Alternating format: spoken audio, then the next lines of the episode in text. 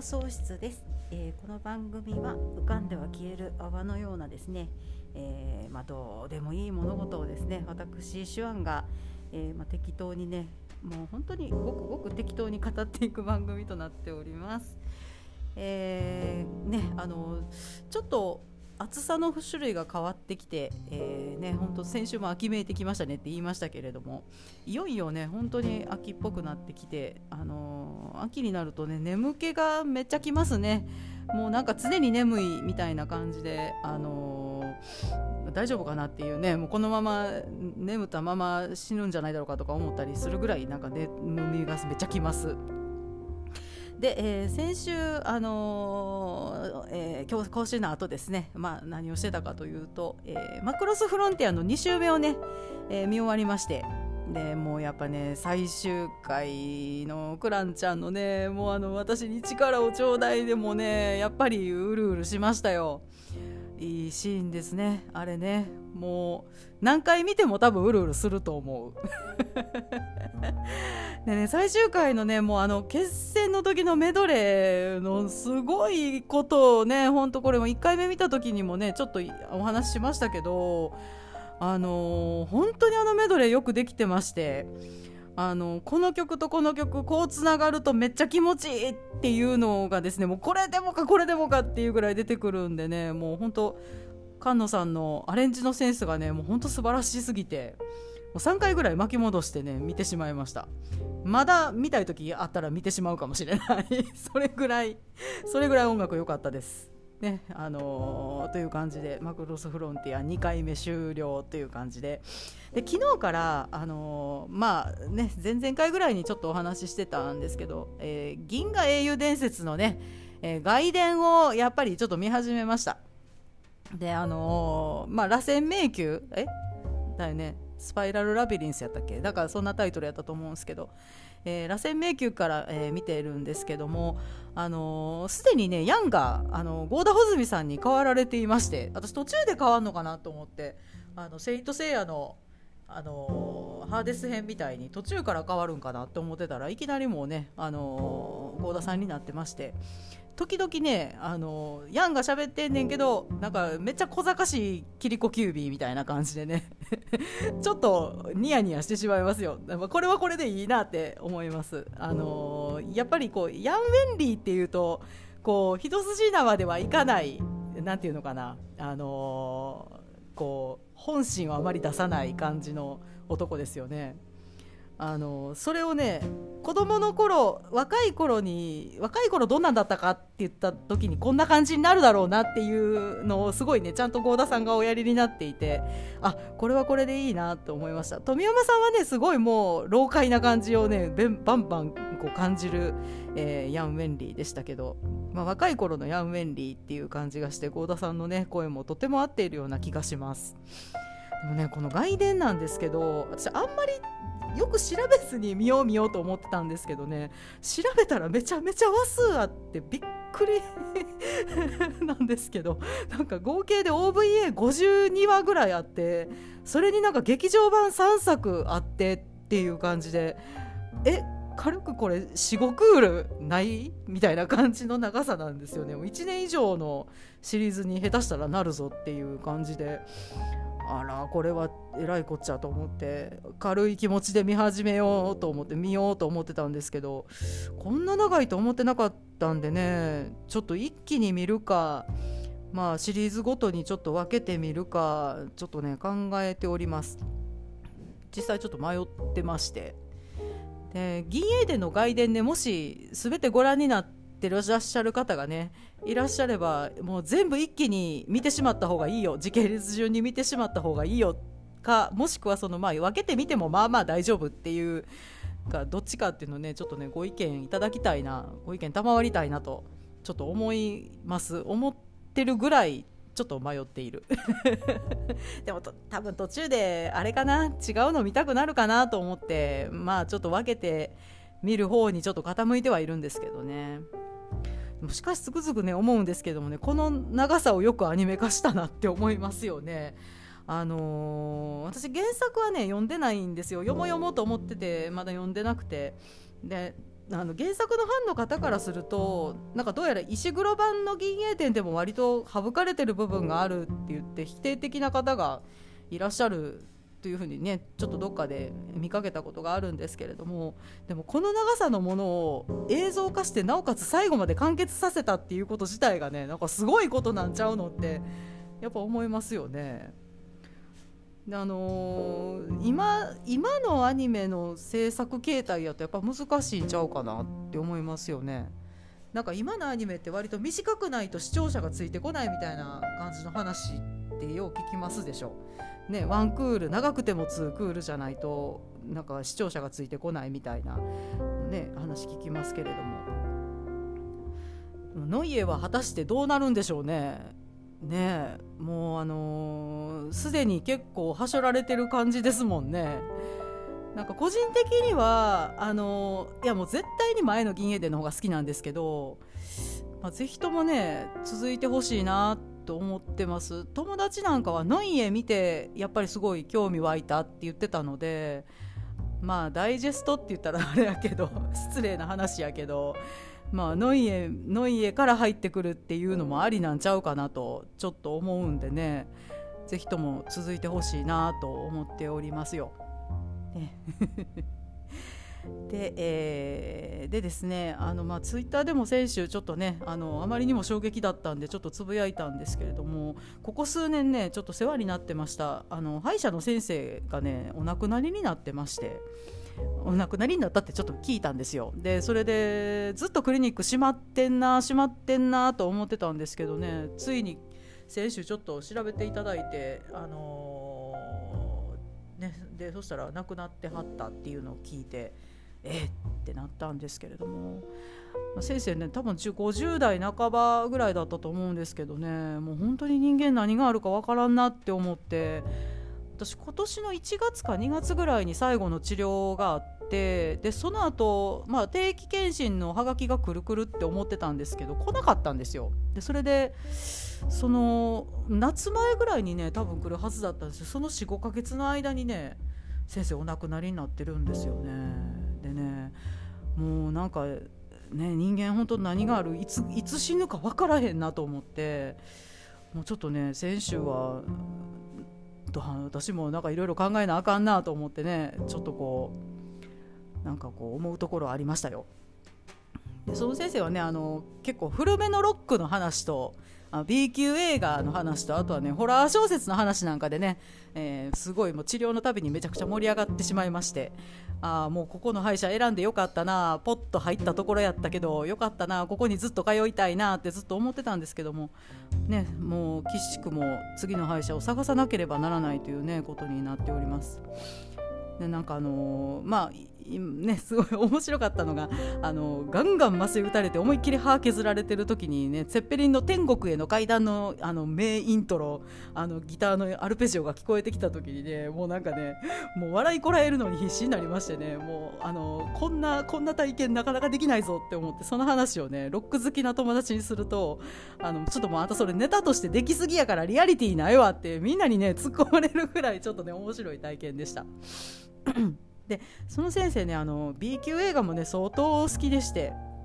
であのー、去年去年去年だったかな。あ去年だ去年だ。あの治療に通ってた頃にねちょうど塚口三三劇場で、まあ、エドウッド祭りみたいなのやってて。出たエドウッドっていう感じねあのするかなと思うんですけどあの、えーと、なんだっけ、えーと、資料の盆踊り。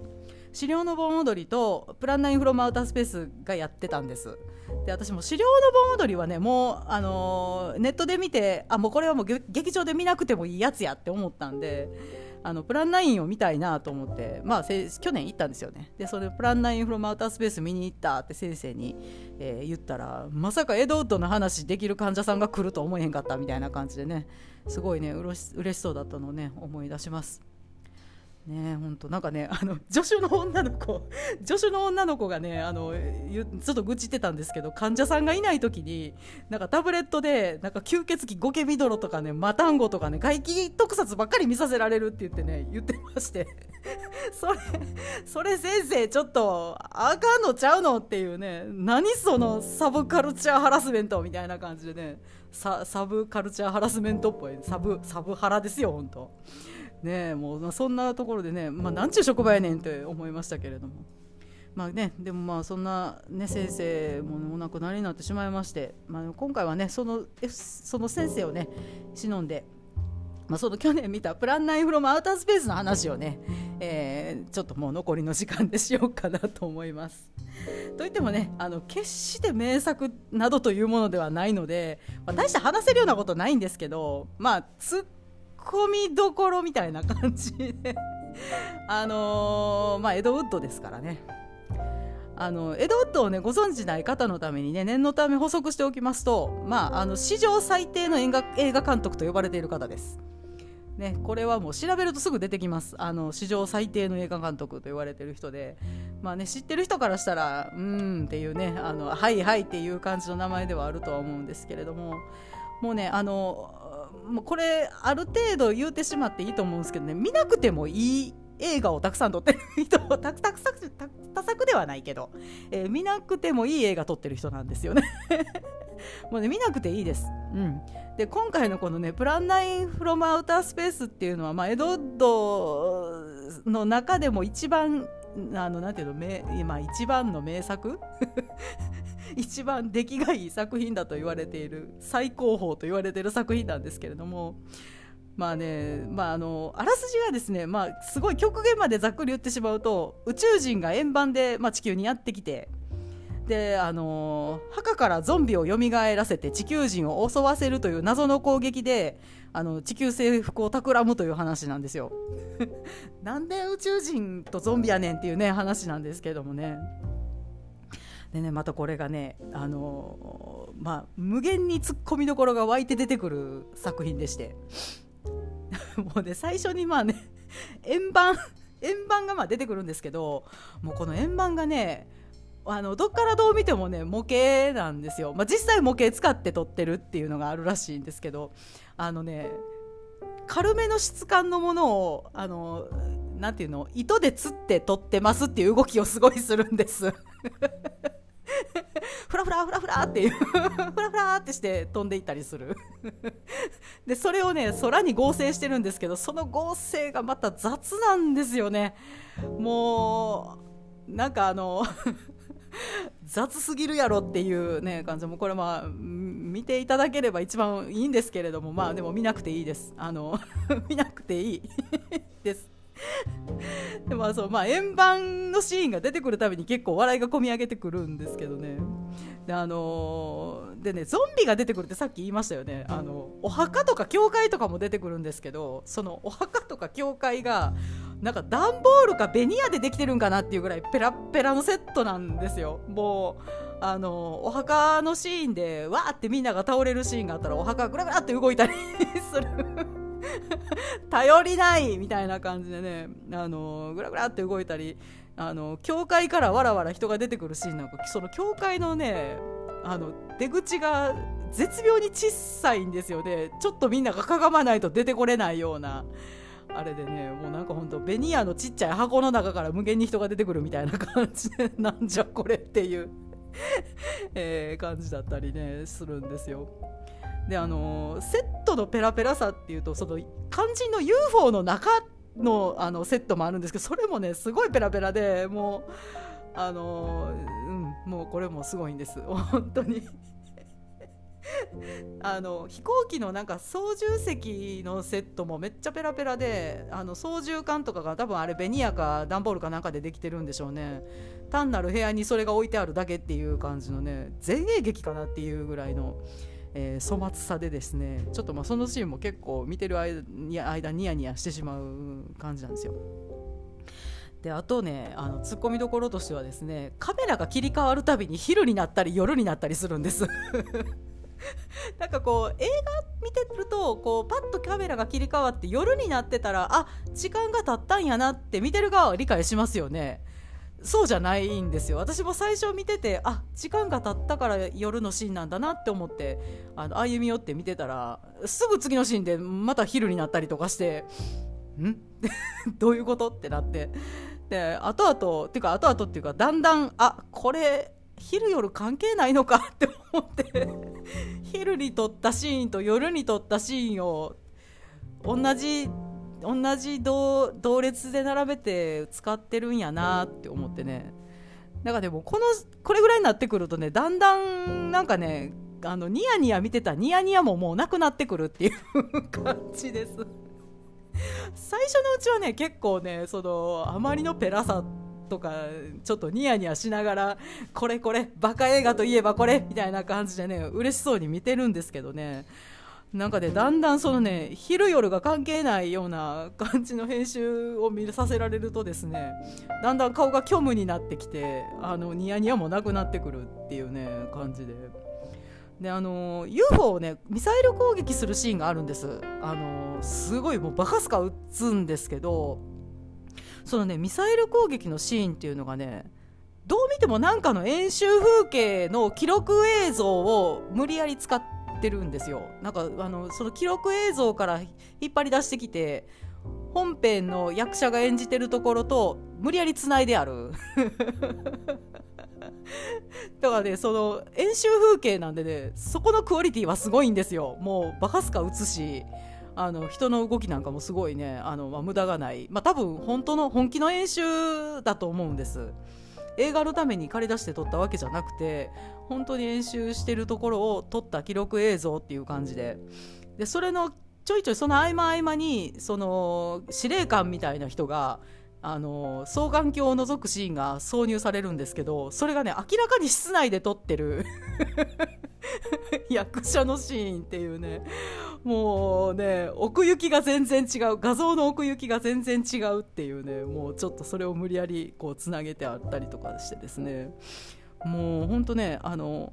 本編の映像がもうあまりにもねチープなクオリティなんでねその記録映像ってすごいちゃんと撮ってあるものですよね。だからそのちゃんと撮ってある記録映像と、えー、チープなスタジオ撮影がですね交互交互に出てきてもうこっちもねうん。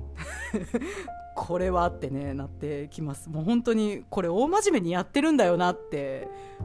なんかこう疑問を投げか投げかけたくなるようなねもうもうこれってもうもはやツッコミの玉切れが起こってる状態っていうね最初はすごい突っ込みながら見てるんですけどもだんだん突っ込む気にもなれなくなってくるという感じで。でも本当にね、あのー、最後、円盤の中が、まあ、火事になって、あのー、まあ、それで円盤が爆発して終わるんですけど、まあ、それで それがまたねもうペラペラのその内部のセットに、まあ、一切コントロールされてない適当な煙がねあの画面のほとんどを覆うという、ね、なんじゃこれっていうね。あの煙ってやっぱりある程度コントロールして使わないとダメなんやなってすごい思いますよね。あの人物ほとんど映ってないんです。あの適当に焚いた煙がもわーってこう画面の端から出てきてあの画面のほとんどを覆ってしまってですね。映ってるところには役者がいないっていう。でもしかもそのまああのー、役者がまたねあの演技が下手くそなんですみんな。それもワーキャーやってる間にね終わるんです。終わったって感じで。もうねあのー、話聞いたらそんなアホなんやったらちょっと見ようかなっていう気持ちにもちょっとなるかもしれないですけど、まあ、これがねやっぱ1時間超続くとなんどれぐらいだったかな？多分90分とかそんなんだったと思うんですけど100分ぐらいやったかな。忘れましたけど。いやーねもうねあの見なくていいです。まあ、資料の盆踊りよりはあの若干映画っぽさあるんですけどいやー見なくていいです。資料の盆踊りも見なくていいけど。あのあそうですよ。あのツイッターのねあの更新する時のお知らせにあの公式の予告編を貼っておきますね。あの去年やったその、えー、バカ映画の特集みたいな感じでなんかイベント的な上映で東京と大阪とやったみたいでその東京の時に作られた、あの映像があるのでそれを見ていただいたらねもう大体あのあこういう映画なんだっていうのがね お分かりいただけるかなという感じなので、えー、プランナインフロムアウタースペースね、えー、予告編貼っておきます。のでそちらはまあぜひともご覧ください。でもまあそのねプランナインもそうなんですけど資料の盆踊りもねこれこれはあのあれですよ。私はこれを最後まで全部見たって全部全部見た人はね履歴書に書いていいレベルだと思います。あこいつ資料の盆踊り全部見とるでってなったらねちょっと忍耐力を買ってもらえるぐらいの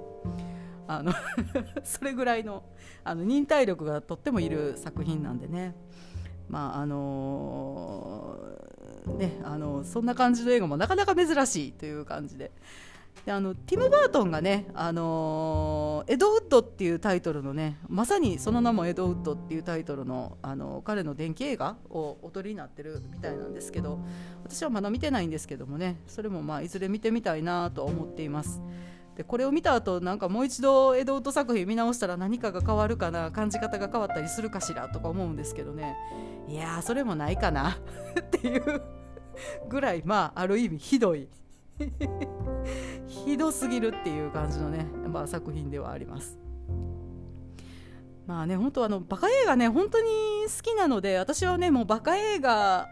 は本当に愛しくてしょうがないっていうところがやっぱりあるのであのそういう方はねあの見られたらいいっていうかもうみんな多分バカ映画好きな人はエドッド見てると思います。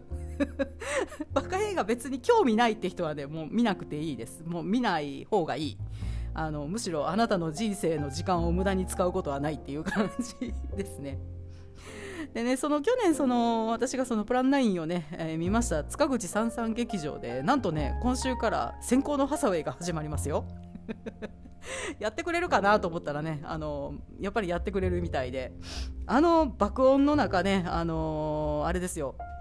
あのハサウェイがギギちゃんと一緒に、えーすごいモビルスーツ戦が繰り広げられてる足元を逃げ回るシーンがありましたよね。あれをね爆音で見れるという感じでねちょっとあ行きたいなという気持ちに、ね、なっております。しかもですよ、えー、同じ期間にですね逆襲のシャアまで合わせて上映っていうねさすがさすが塚口三三劇場っていうね感じです。かゆいところに手が届くスケジュールでね。あのー、本当にねこの映画館音質音量音響がねとってもいいので、あのー、関西にねお住まいの方はもうぜひともおいでになるといいかなと思います。ね、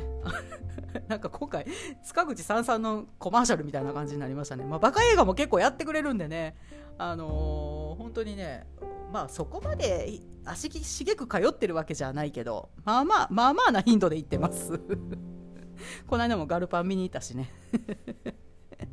えー、という感じでね、えー、今回は、えー、ちょっとねバカ映画のお話をねちょっとさせていただきました。